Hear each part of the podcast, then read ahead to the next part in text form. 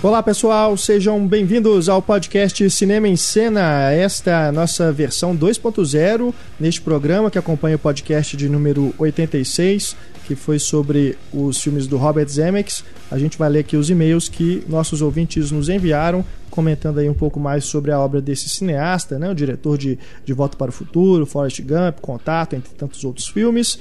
Também temos o Diálogo Misterioso, temos a Patrulha Cinéfila as notícias da semana para a gente comentar aqui. Enfim, é bate-papo sobre cinema aqui no nosso podcast.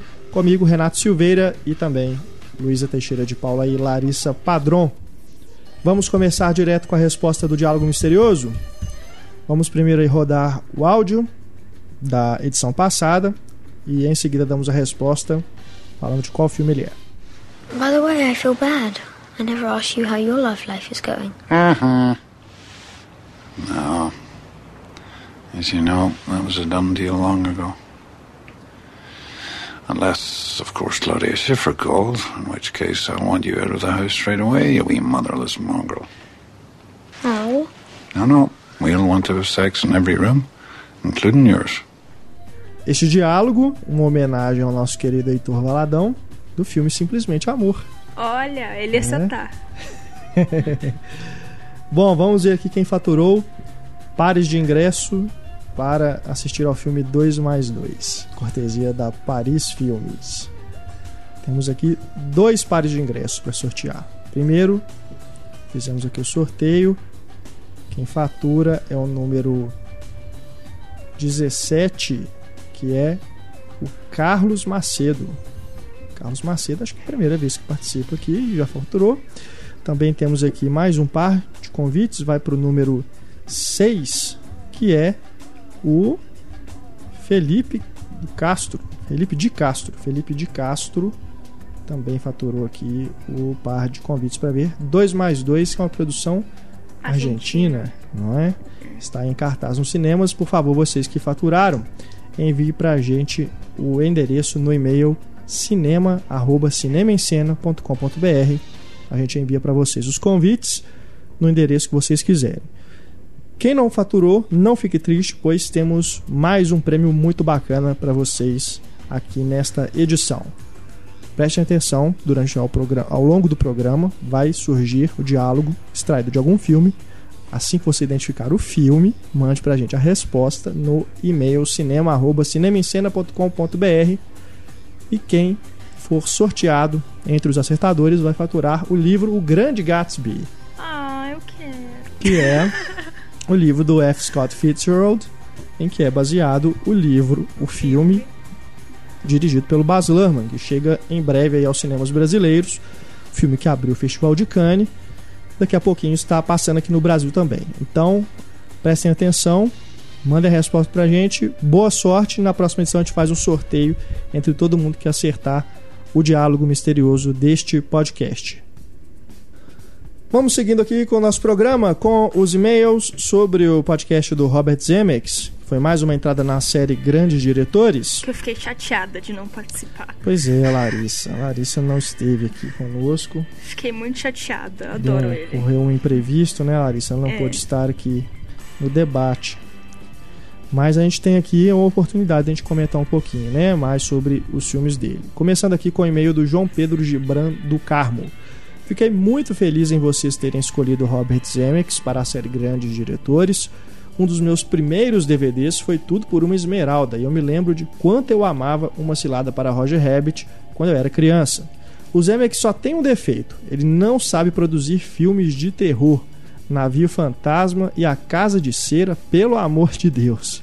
É verdade, a gente acabou não comentando isso no podcast. O, o Zemeckis fundou com o Joe Silver, que é outro produtor poderoso lá em Hollywood, a Dark Castle Entertainment, uma produtora que inicialmente foi fundada para fazer filmes de terror, mas é, na verdade assim, são filmes de terror de grande público, né? Pelo menos era, o objetivo deles. Só que acabou que a maioria não deu certo. E esses filmes eram remakes de filmes do William Castle, que é um diretor famoso aí do terror lá dos anos 50, 60, se não me engano.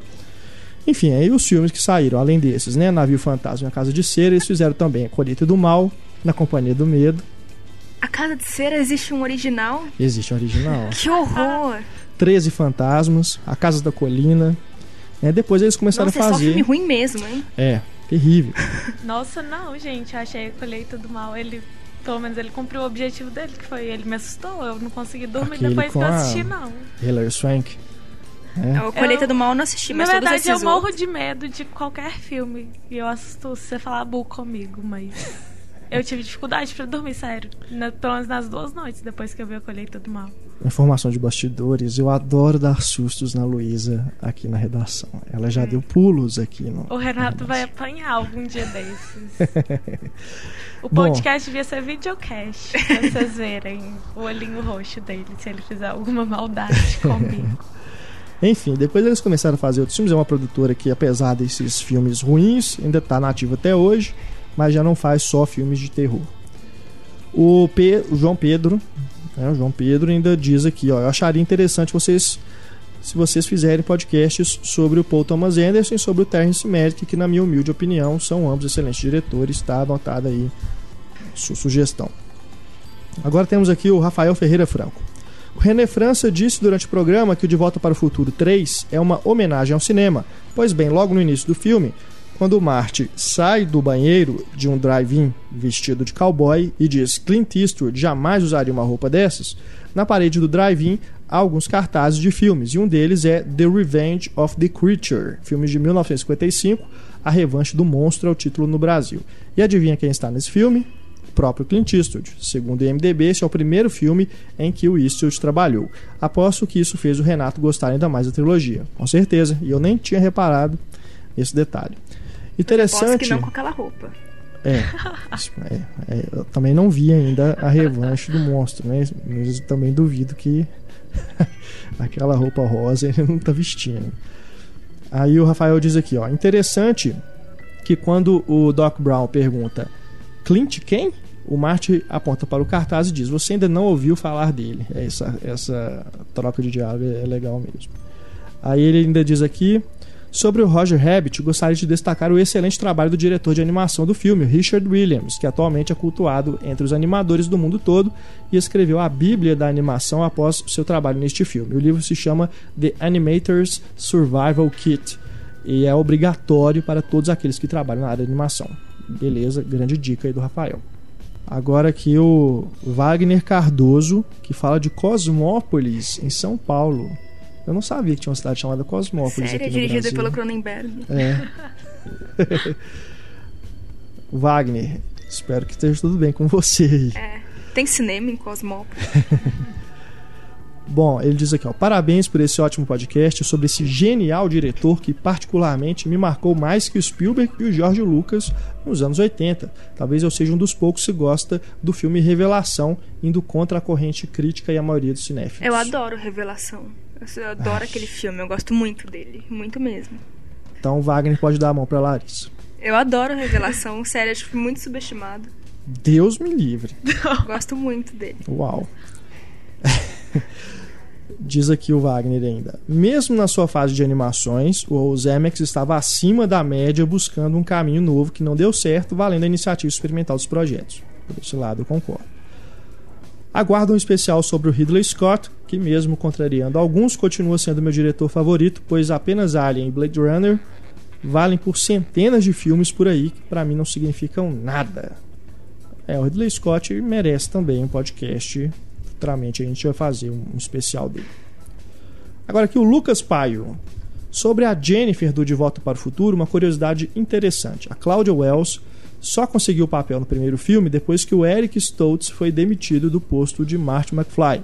A atriz que contracenou com Stoltz durante as cinco semanas de filmagens era Melora Harding, substituída por Claudia Wells porque aparentemente era alta demais para ser o par de Michael J. Fox. Qualquer pessoa Nossa. é alta demais pra ser o par de Michael. Eu sou alta demais pra ser o par dele. Mesmo assim, achei preconceituoso. Eu faço parte das pessoas que têm mais de 1,70m na vida e eu tenho direito de ser par romântico de um cara baixo. Mas ele é muito baixinho, é tipo É. colocando, é tipo Nicole Kidman e Tom Cruise, aquilo não... É, aquela questão Não, gente, também. mas é o amor verdadeiro. Dá pra você resolver esse problema filmando, né?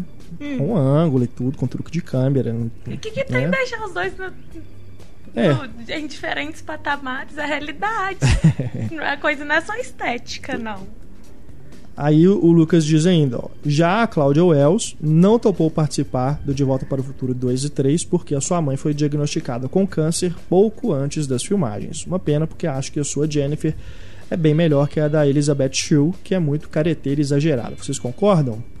Eu prefiro também a Claudia Wells. É, mas é, não é Mas tão grande. é, É, mas não me incomoda tão pequena muito, não. Eu sou- dela. O meu maior problema é realmente a troca de atrizes, né? Igual no Batman, né? No Batman Begins É, pro é. Cavaleiro das Trevas. Vamos fingir que nada aconteceu. É, é estranho, né? Quebra a continuidade ali. Ainda mais no caso de Volta pro Futuro, que é exatamente, o 2 começa exatamente onde parou o 1. Um. É. É. muito, né? Você assistir um atrás do outro é Não, e você assistir as duas cenas, porque a cena final do É. primeiro é a cena inicial do começo. Por isso tiveram que refilmar por causa da Elizabeth É. Shue. né? É É esquisito. uma pena, é. Mas, enfim, não comprometeu a qualidade do filme em si. Uma pequena correção ao Heitor, diz aqui o Lucas, que ao falar sobre o náufrago, disse que nunca teve uma ilha e que o Zemeckis teria criado um ambiente totalmente no computador sem precisar colocar uma equipe, deslocar uma equipe toda para o Havaí. Realmente, o Zemeckis não deslocou ninguém para o Havaí, as filmagens foram feitas em uma pequena ilha desabitada chamada Monuriki, parte das Ilhas Fiji, no meio do Pacífico.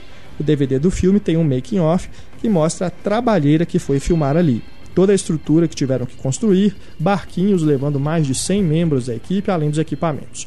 Houve sim efeitos visuais em Náufrago, o mesmo making-off mostra planos do acidente de avião filmados com fundo azul, mas houve sim uma ilha de verdade no meio do nada, que inclusive virou atração turística depois do filme. Beleza, Lucas, não sabia dessa informação. Ah, e segundo o IMDB e o próprio Zemeckis em entrevistas, a FedEx não pagou um centavo pela propaganda gigante em Náufrago. Será? Gente, é muito. é- É. Acho que o, as- pelo menos por fora ali, o Zemeckis deve ter ganhado. Até porque A gente pode já tá ser por- uma antipropaganda, né? Porque É. é, tudo extraviado ali. Ah, mas de qualquer maneira ele podia ter mudado o nome. Se é criasse uma, né, uma companhia fictícia, né? exatamente. Você, você não ganhou nada. É.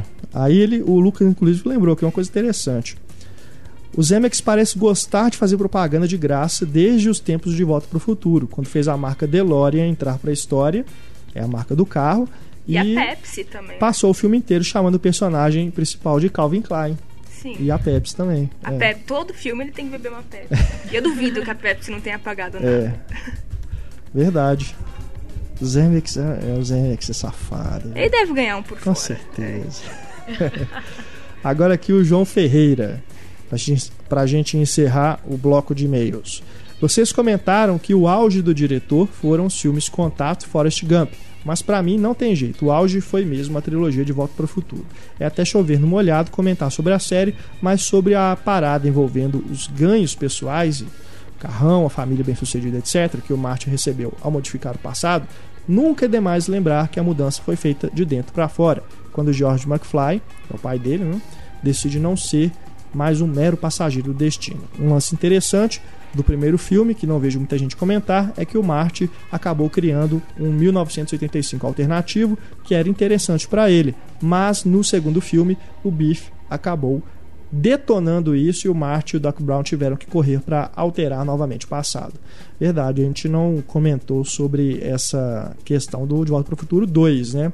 Porque o que a gente tinha comentado em relação ao primeiro filme é que tinha aquela coisa dele de o filme terminar com eles, né, bem sucedidos e tudo, que talvez houvesse ali um, uma- um certo desvio ali, né, moral, vamos dizer.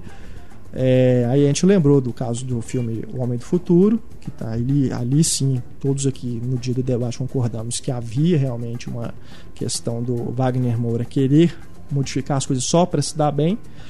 E a gente falou que no caso do De Volta Futuro era uma coisa mais, é, como ele disse aqui, é, foi feita mais no sentido dele querer que o pai dele não fosse um banana. É, tanto Né? que ele não planejou Assim. aquilo, ele É. fica surpreso. E mesmo assim, mas mesmo quando ele corrige depois que o bife estraga, ele ainda tá melhor do que no primeiro filme, É. financeiramente. É, A família dele tá melhor ainda. É, Mas, É, aí- mas mas no- mesmo assim, eu acho, por exemplo, o Doc é um.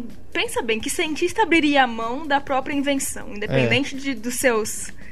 Dos seus consequências éticas. E o Doc, Ah. ele abre mão da invenção da máquina do tempo porque ele percebe É. o quanto aquilo desvirtua eticamente o mundo. Eu realmente acho que as pessoas não deveriam fazer pesquisa, porque seria algo péssimo, É. assim. Caindo nas mãos tempo. erradas, né? Daria super errado. Mas também nas mãos certas, como assim? né? O que, que é certo e o que Sempre é vai errado? acabar na mão. Né? Até Enfim. porque o poder corrompe as pessoas. E acho que todo mundo. Não, e o filme é Tá cheio de lição de moral, assim. O próprio des- desvirtuamento, desvirtuamento ali que o Biff faz da máquina é uma lição de moral pro Marty aprender que ele não pode usar a máquina pra ganho pessoal, porque antes ele queria ganhar dinheiro, né? Ele, ele queria o livrinho pra ele, que nem o Biff É. fez. Então, é, o filme é cheio de lição de moral. Acho que mesmo que ele tenha alguns probleminhas ou outro, ele tenta. O, o Zemeckis é muito cheio de lição de moral, né? Os filmes dele sempre tem uma moral da história, praticamente. Então é isso, vamos agora aqui para o nosso quadro de notícias. Os destaques aí desde o nosso último podcast. Vamos começar aqui com o novo filme do Paul Thomas Anderson. A gente comentou sobre a escalação do Owen Wilson e surgiram aí mais nomes interessantes aí pro elenco. Primeiro, Penn, né? Já está surgindo aí, ainda não falaram qual personagem, mas já é um nome que está sendo considerado aí também para integrar esse elenco que já tem o Joaquin Phoenix, Benício Del Toro, o Owen- Wilson e também foi anunciada a Reese Witherspoon. Olha que elenco mais, né, eclético, É, né? Eu tiraria o Owen Wilson e o Witherspoon facilmente. né? São dois atores que também eu concordo que são questionáveis, não são, né, perto desses outros aqui, né, nem se compara, mas nas mãos do Paul Thomas Anderson fica a curiosidade É. para ver o que ele vai arrumar. Não, e no Bug Hum. Night ele colocou um monte de ator clichêzão, assim, também, que você falou assim. Tipo, o próprio Burt Reynolds, na época, ele era um su- super ator. É, ele tá bem esquecido né? também, né? Mas pro Mas papel funcionou. dele funciona. Aquela Heather Graham também. É, Aquela menina outra também. péssima, mas no É. filme não atrapalha. E a gente Gwyneth Paltrow lembra também do Adam Sandler, né? No Embriagado É de Amor. verdade, Que verdade. ali é bobear o melhor papel que ele já fez. É, é o caso do Robert Pattinson no Cosmópolis, né? A mesma coisa. Você pegou um ator que é tipo é a cara desse personagem. Então deu certo. Agora vamos ver aqui. Aliás, tem outros atores também aqui que entraram para esse filme, o Vício Inerente. A Diana Malone, essa é uma atriz legal. O Martin Short, que estava sumido. Aliás, sumido não, pelo que eu pesquisei, continua trabalhando, mas é aqueles atores que não fizeram mais nenhuma nenhum grande filme aí, desde lá dos anos 80, 90. Né? Martin Short, que é do Viagem Insólita, fez também Marte Ataca, enfim. Vai estar também no filme. E o Kevin O'Connor, que trabalhou que- com o Paul Thomas Anderson no Mestre. Ah, e o Owen Wilson é sacanagem com ele, porque eu gosto dele no Meia Noite em Paris. Eu gosto bastante. É, o que eu falei, eu não tenho problemas com ele. Eu realmente acho que não é. Ele é meio typecast. Tá sempre com o mesmo visual, né? Sempre fazendo as mesmas expressões e tudo. Os mesmos papéis, É. tirando outro. Mas o humor dele, assim, o jeitão dele, assim, não me incomoda É muito. muito. Wes Anderson. Mais notícia aqui, o, aquele, aquela história, né, que pra mim até demorou bastante para chegar ao cinema, que é aquele caso dos mineiros que ficaram presos lá no Chile, né, durante quase 70 dias. O filme parece que agora vai deslanchar mesmo, vai sair do papel com Antônio Bandeiras e Rodrigo Santoro no elenco. E o Martin Sheen também. Ah, Eles devem estar felizes, os mineiros. Aí. né? O, Rodrigo Santoro vai ser o primeiro mineiro que foi resgatado e o Antônio Bandeiras vai ser o ator principal. É engraçado, né? Tipo, qual que é o ator principal? É o eles não ficaram todo o deles. tempão É, ali eles têm que embaixo. eleger um- líder é, pra- justamente, um cara eles que- sobreviverem. É. Esse filme vai ser dirigido pela Patricia Regan, de Sob a Mesma Lua. A diretora né, relativamente pouco conhecida. Vamos ver aí. Tomara Mas eles vão fazer o filme em fique legal. inglês ou em espanhol? Provavelmente em espanhol, eles são mineradores chilenos. Ah, mas- Ah, mas É, isso não Hollywood- quer dizer nada pra Hollywood, né? Ah, mas eles são Em pegando Rodrigo Krypton eles falam Santoro inglês. E... Uai, o Rodrigo Santoro só fala português nos filmes brasileiros. Mas ele não vai falar português, ele vai falar espanhol. Ah. Porque, gente, eles Eu têm não- que se adequar, eu acho. Não, mas se adequar Eles não ligam pra isso. É, também acho que isso aí vai ser um detalhe. Eles falam inglês no espaço, em outros planetas. Não vão falar inglês no É. Chile. Mas ele, pra- no espaço eles deviam inventar outra língua. Vai ser é tipo difícil. Salve Jorge. tipo, você fala português da Turquia, tá tudo É. certo. O Anthony Hopkins foi anunciado no filme sobre o John Gotti, né, o mafioso John Gotti. Ele vai interpretar esse papel principal. O filho dele será o John Travolta. Também terá Kelly Preston no filme.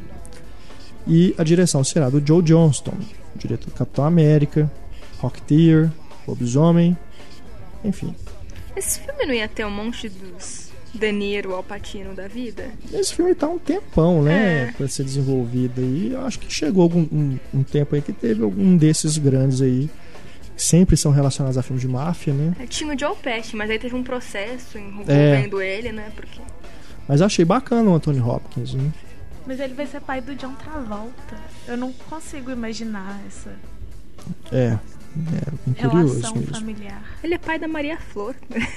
Coloca o... Ele é pai Não, do Thor. Mas ele não Mas é ele pai não é pai, Flor, ele não. tem uma relação paternal, mas eles É, não são eles se pai e conhecem, filha, ele não. não. É, exato. Ah, tá. Confundi. Isso no filme 360, 360. né, do Fernando Meirelles. Bom, vamos ver, né? É, O Joe Johnston eu sempre espero boas coisas. Agora, com esse elenco também, né? Tomara que fique legal aí o filme. Que vai acompanhar a vida desse mafioso aí da vida real. Temos aqui também os Mercenários 3, já confirmados aí pelo próprio Stallone. Mickey Rourke, Wesley Snipes e Jack Chan. Nenhuma surpresa. Eu gostaria muito, mas ele não vai esperar, até porque ele já contratou o diretor. Ele podia pegar o John McTiernan, né, para dirigir, já que tá na Nossa, cadeia mas- também. podia resgatar aí um, o pra diretor sair? clássico aí dos filmes de ação para poder fazer os Mercenários 3, mas até ele esperar o, o John McTiernan Ah, sair da cadeia, Ele dirige os ele Mercenários já tá no 6. Mercenários é. 6. é. Agora, outro projeto aqui que tem sido bastante falado é o Nymphomaniac, do Lars von Trier. Né, saíram algumas imagens aí, tem aquele pôster que só tem os parênteses, né, sugerindo aí alguma coisa. Também temos aquela foto em que o elenco aparece simulando o Kama Sutra. E agora o produtor do filme andou falando lá no Festival de Cannes que as cenas de sexo explícito, como a gente já esperava, usam dublês.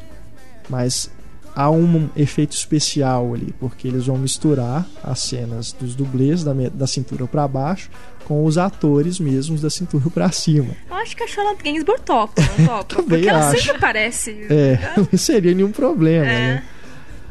Mas eles vão usar aí essa, esse efeito aí. E não tem nenhum, assim, tem bons atores, mas não tem nenhum daqueles grandes astros, assim, com cláusulas, não apareço no, sabe, no Exato. filme. Aí o Las von Trier adora chamar atenção também, Adora. né? Ele adora. É ele que tá pedindo pra esse povo falar esse tanto. É. O filme vai ser lançado no final do ano, né? Lá na Europa vai sair no Natal, 25 de dezembro. E deve chegar. Nossa, Eu acredito que que nos Estados. Unidos também vai ser né? lançado. Sair da ceia É. de Natal e pro cinema, vi. Las von Trier, é. Ele deixou de ser persona non grata em Cannes, né? Deixou, Ah, né? ele deixou? Deixou, ele Foi só naquele festival. É. Ah.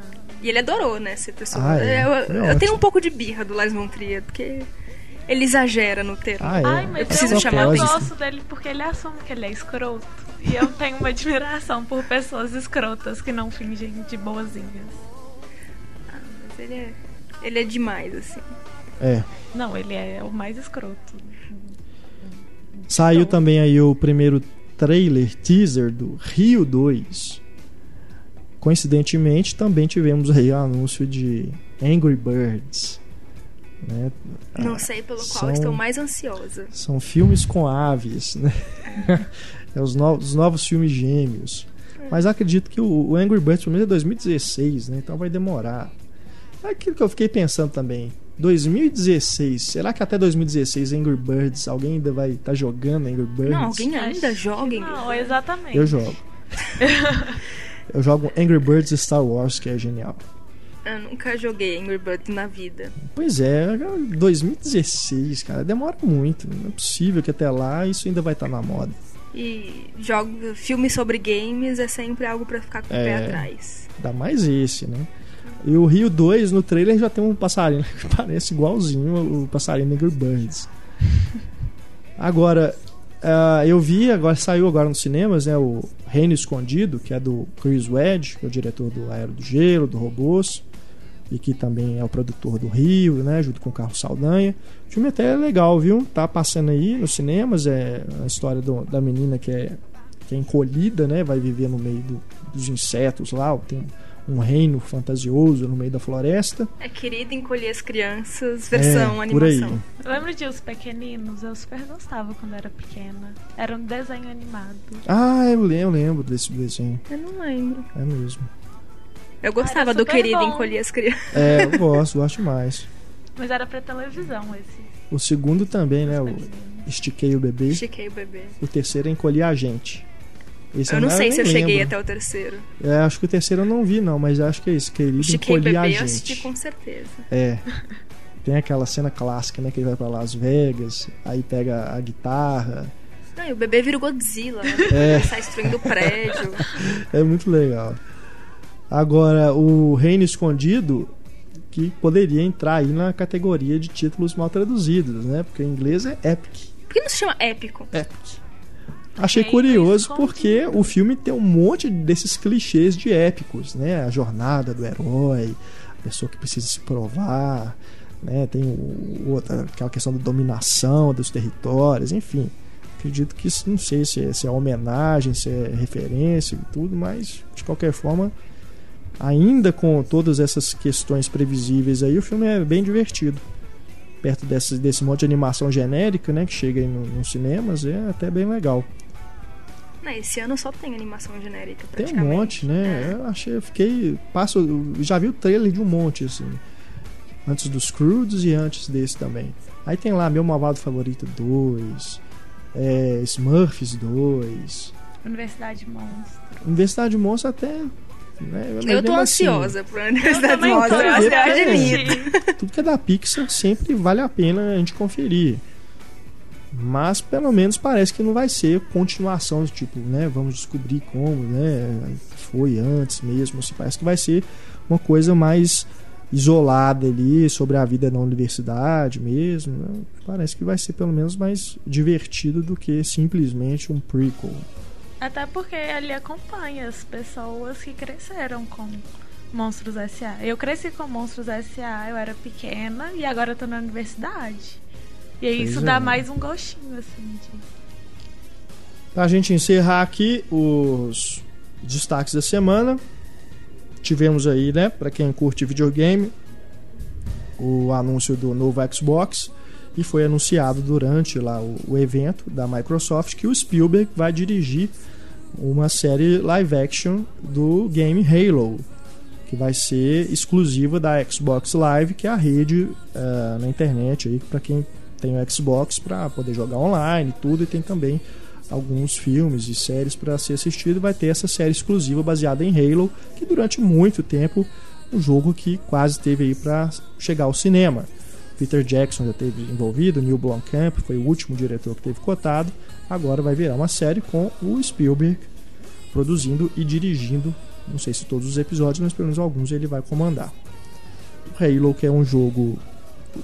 Eu acredito que já está na quarta versão, acho que tem algumas variações. É um jogo de tiro, né? Espacial. E, enfim, né, trabalhando direitinho ali aquele universo, dá para fazer uma coisa bem bacana mesmo. Vamos ver aí o que o Spielberg vai arrumar. O Spielberg tá em alta, né? Presidindo Cannes, foi anunciado aí o próximo filme dele, American Sniper, e agora essa série. Vamos ver se não é mais uma daquelas séries do Spielberg que fracassam, né? Já Aquele Terra várias. Nova, gente, eu assisti um episódio É, daquilo, é muito Terra ruim. Nova, acho que também chama Fa- Fallen Skies também. Essa eu não assisti. Esse Terra. Nova é muito ruim, é ruim demais. Pois é. Vamos ver aí o que que vai dar. Halo. E ainda falando de série, a Disney anunciou a nova série Star Wars. né? Eles tinham cancelado a Clone Wars. E agora vão fazer uma que se chama Star Wars Rebels. Que vai pegar o período entre o episódio 3 e 4. Acredito que pelo nome vai mostrar o surgimento da Aliança Rebelde. É, tem bastante coisa entre o episódio 3 e 4, né? E que não vai ter filme, né? Não vai A ter. não ser né? que eles façam o Star Wars episódio 3 e meio. É, parece que eles mesclaram aí dois projetos, né? A animação com a série live action que eles iriam fazer, que seria justamente entre o 3 e o 4. Mostraria ali alguns personagens, não sendo os personagens principais, mas mostraria ali o, a ascensão do Império, é, a questão da Aliança Rebelde também. Então acredito que vai misturar aí as duas coisas, talvez para baratear, não sei. Até porque também o universo é tão grande. É. Eles podem pegar qualquer coisa ali que vai sair. É, Filme, série, o que for.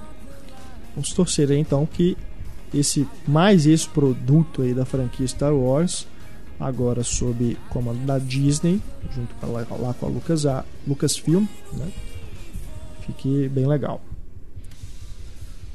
Vamos ao título mal traduzido da semana. Separei aqui um filme que está sendo lançado direto em DVD que copia o título de outro filme lançado direto em DVD.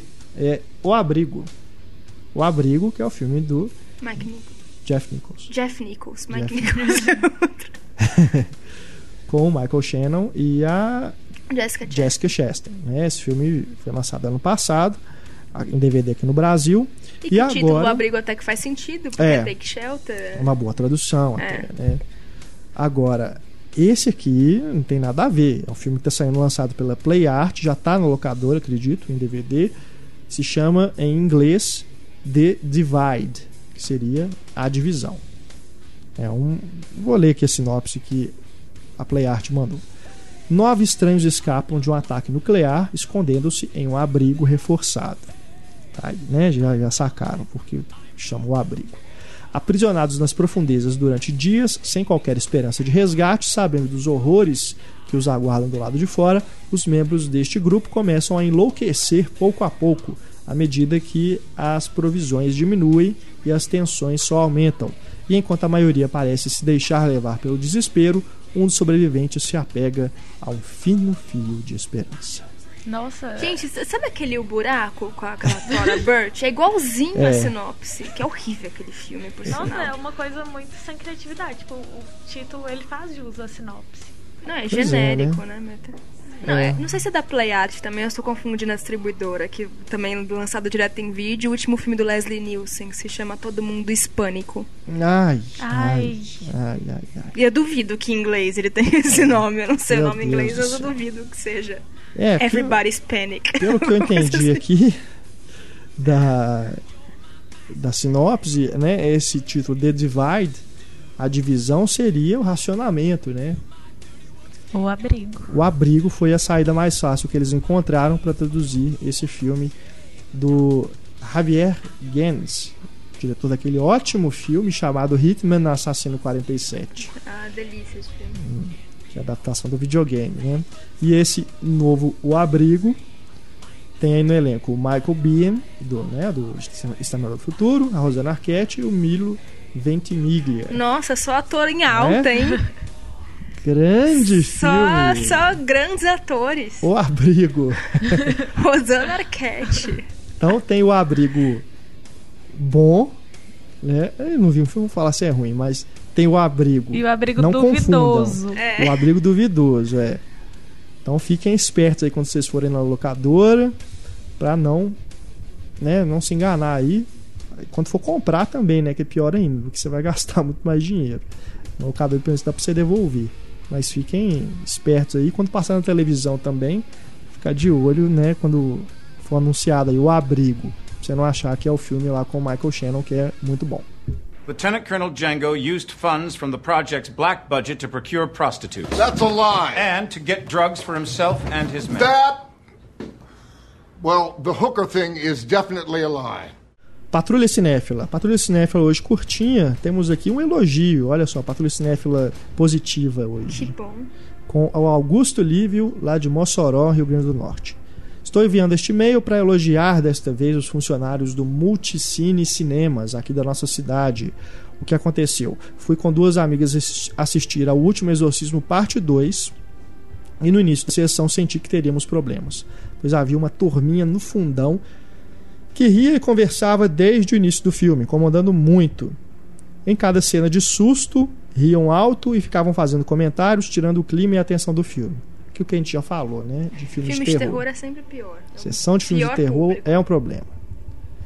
Pensei em sair e ir falar com alguns funcionários para ajudar, a resolver esse problema, mas graças a Deus, duas pessoas tiveram a mesma ideia antes de mim. E vi a funcionária com a lanterninha entrando no cinema. Ela subiu direto para o fundão e fez questão de falar em alto e bom tom que se mais alguém fosse reclamar e eles não se comportassem, seriam retirados imediatamente da sala. Olha aí, mais um exemplo né, de funcionário com a lanterninha mesmo, indo lá e chamando a atenção. A gente teve aquele exemplo lá de Niterói, Vamos incentivar alguns os podcasts anteriores, e agora esse lá de Mossoró. Muito bacana. Aí continua aqui o Augusto. Todos nós ouvimos com certo prazer a reprimenda dela, a turminha, e alguns queriam até aplaudir a atitude dela. Saí do cinema com o propósito de agradecê-la, mas não a vi quando terminou a sessão. Mas da próxima vez que eu for ao cinema, irei agradecer, porque depois que ela saiu, não escutamos nem a respiração da turma do fundão. Ela matou os caras, velho. Então, mas ela só tirou o demônio que tava no corpo É. deles. Não era o último exorcismo. Ô Parte Augusto, dois. bacana demais. Então, parabéns aí ao pessoal lá do Multicine Cinemas em Mossoró. É isso mesmo. Que sirva de exemplo aí para outras redes de cinema. E vocês não deixem de reclamar também. Quando ouvir essa coisa, essa né, confusão aí de gente, quando, ainda mais quando tem mais de duas pessoas, né? Que é mais complicado, quando é um amigo conversando com o outro, ainda dá para você tentar resolver sozinho. Mas quando é grupo, né, é mais complicado. Não deixe de chamar o funcionário mesmo, não, para poder botar ordem na casa, porque incomoda demais mesmo. Eu não entendo, porque nos cinemas dentro de shopping, eles não têm segurança. Os seguranças são seguranças do shopping, né? Que eles usam. É. Todo cinema tinha que ter um segurança. Bem acho. Sabe? Lá dentro. Até por questão de, de segurança mesmo. Mesmo, né? É, E- E, também pra esses casos, pra ele ficar lá. É, você chama certeza. ele, ele vai lá e tira o povo. e às vezes a pessoa, a segurança do shopping tá até distante, né? É. né? Hum, Às vezes fica mais complicado mesmo de se deslocar até lá. Bem acho, devia ter mesmo dentro do próprio cinema ali, né, no, no hall de entrada, devia ter sempre um segurança mesmo para evitar esse tipo de coisa. E garantir a segurança, aquilo que a gente já comentou aqui, né? O cinema é um lugar que ninguém te revista, É. né? Pode entrar É qualquer tipo de escuro. pessoa ali e fazer alguma coisa, né? Nossa, gente, eu só Pode. tenho imagens daquele cara louco do Hum, Mas Batman. pode acontecer, ué. Aí já aconteceu várias vezes, os é, caras só loucos que do agora Batman. eu não quero mais ir no É, cinema. tem relatos de amigos que já foram assaltados dentro do cinema, aqui em Belo Horizonte. É complicado. Isso porque eu planejava ir ao cinema hoje. Vocês são lindos. Vamos parar de falar também que a gente dá ideia pra É, É, exatamente. nossas trombadinhas ouvintes.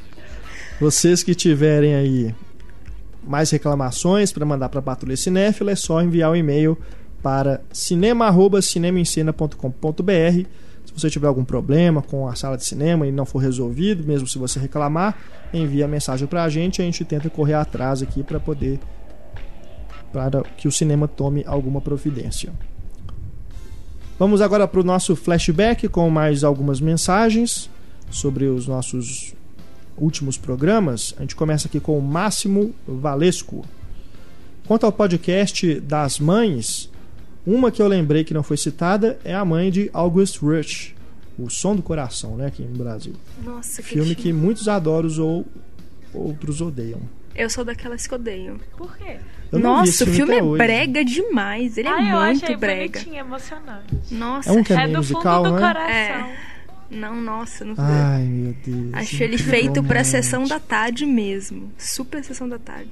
Ai, É com o E a Fred mãe? Highmore, né? Que É. tá sendo super elogiado agora. E a mãe, vale a pena? É uma mãe bacana? Ou é uma megera? Não, ela abandona o filho. Ela né? abandona o filho. Só que aí ela volta pra É, buscar. mas ela nunca esquece dele. E Ai. a mãe, pai e filho se encontram num evento de 50 mil pessoas. Aí, né? gente, Porque a chance disso acontecer. clichê é lindo. Sessão da tarde. Chorei várias vezes nesse filme.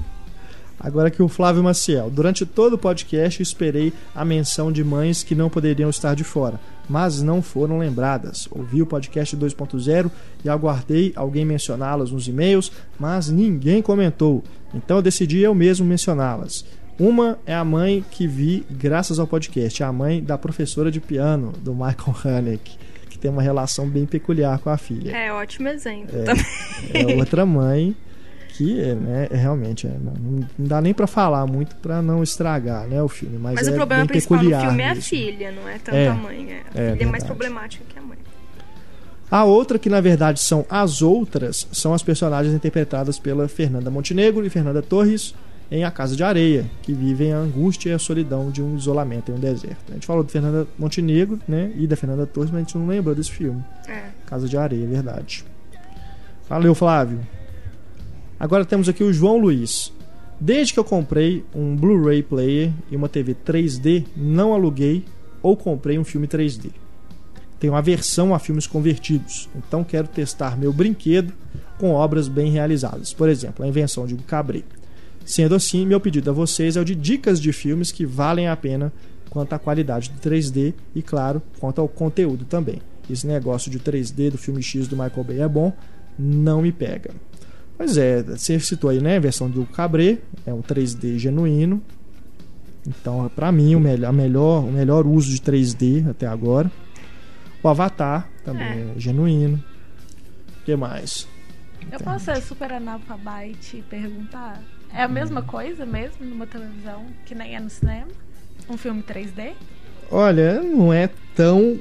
A experiência de imersão não é tão grande porque, a, a, tela, é tela é menor é e você tem outras distrações em casa, né? Mesmo que você apague a luz, ainda assim não é a mesma coisa. Mas o efeito de profundidade é igualzinho. Ah, tá. Agora, com, com essa questão né, do filme convertido e o filme que é 3D genuíno, também vai ser o mesmo problema. Você não vai ter a mesma sensação de profundidade igual você tem no cinema.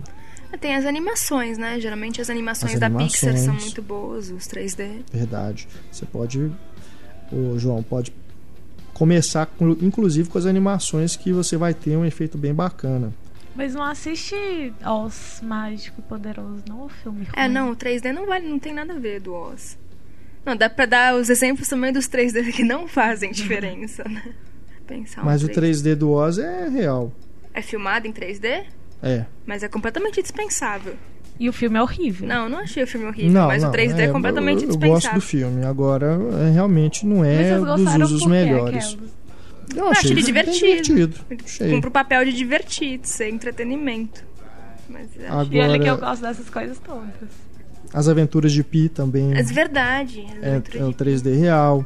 Tem o site aqui que a gente já deu a dica aqui no podcast, que é o Real or Fake 3D, né? Real or Fake 3D.com. Lá você encontra uma lista dos filmes que são 3D verdadeiros e os que são convertidos. Então, só para te dar as dicas aqui dos filmes que eu vi em 3D no cinema, para você aí quiser testar o seu aparelho.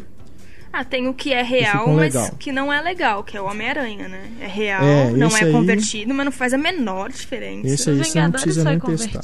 Vingadores foi. foi convertido. Os da Disney geralmente são, né? Convertidos. Tem o Hobbit, 3D normal, é verdadeiro. E dá pra ver 48 frames por segundo na TV? Não, não. Não?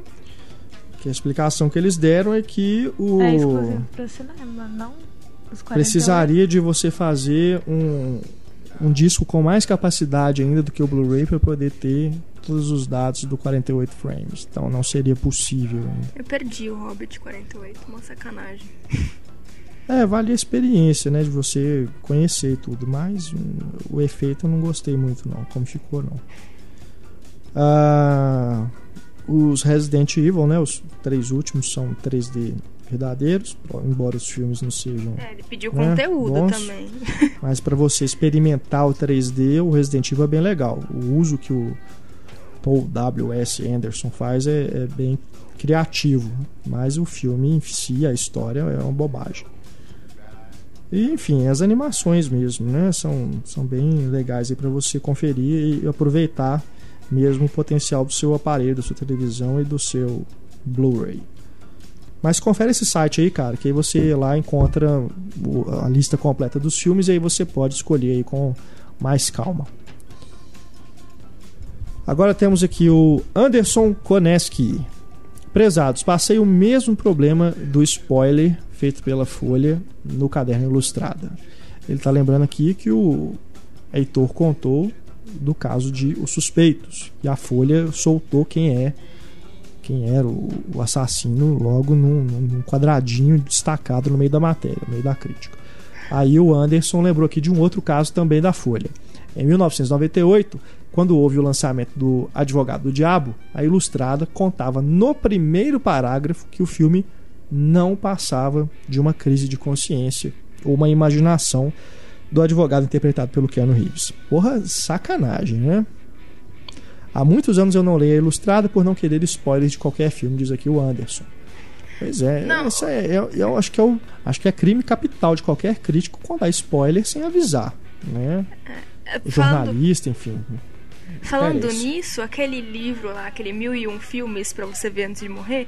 Gente, aquele filme ele conta. Aquele livro ele conta o final de todos, Todos. os filmes, todos. E por mais que tudo bem, ele esteja falando de clássicos, ainda assim as pessoas estão assim, procurando é. dicas ali, entendeu? Ele conta o final de É. todos. Não leia de jeito nenhum se você não viu o filme. Chama Mil e Um Filmes pra você ver antes de morrer. É, né? daquela série, né? Tem mil É, e um é filmes, mil e um porque- discos, livros. Se você não conseguir ver todos, né? Primeiro você já sabe o que Você já Você acontece. sabe o final, exatamente. Ele conta o final Que de isso?